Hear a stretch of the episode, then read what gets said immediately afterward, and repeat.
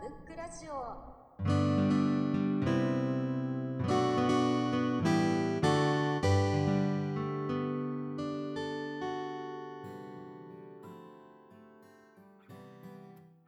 さっきの手放せない作品っていうので言うとあの峰沢典子さんっていうその詩人の方がいてるんですけどその人の光の途上っていう作品ていうかそもそもこの方がの書く詩がちょっとなんだろう。他の人の詩とちょっと空気感が違うくてどう言えばいいんですかね。なんかその死生観みたいなのも見れる時もあればうんちょっとうまく言えないんですけどちょっとなんかあんまり言語化することがないので、まあ、なかなかその響くものがあって、うん、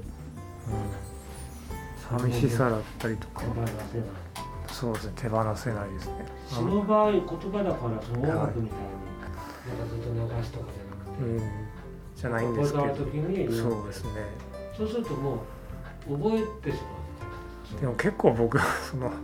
スッと抜けてしまう時があってその言葉、まあ、全部とは言わないんですけどだからそういう意味ではなんか読み返した時になんか結構新鮮な気持ちになるというかそうですねこの人の作品すごい好きで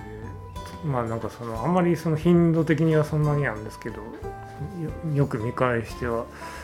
いますね。どういうことを疑われる感じなんか多分あの引用されてるところどっかにあると思うんですけど「途上」っていうこの、まあ、冒頭の作品なんですけどそのの一部なんですけどそれを最初読んだ時にすごいもうなんか引き込まれてで手にしてみたっていう感じなんですよね。詩は難しいですよね。まあ、なかなかやっぱそうですね。詩はうん、そうですよね。小説とかうん多分そうですね、伝えるってうん、多分余白が多いと思うのでその言葉の中にあ含まれるその小説と違って捉え方ってやっぱ人それぞれ変わってくるのでなかなか難しいところであるんですけど。難解なタイプではないかそうですね。そこまで難しくはないですね、はい、結構、ま、なんか分かりやすい言葉であ表してる感じうまく表してるというかそういうそのその人が書きたいことを書いてるっていう感じで。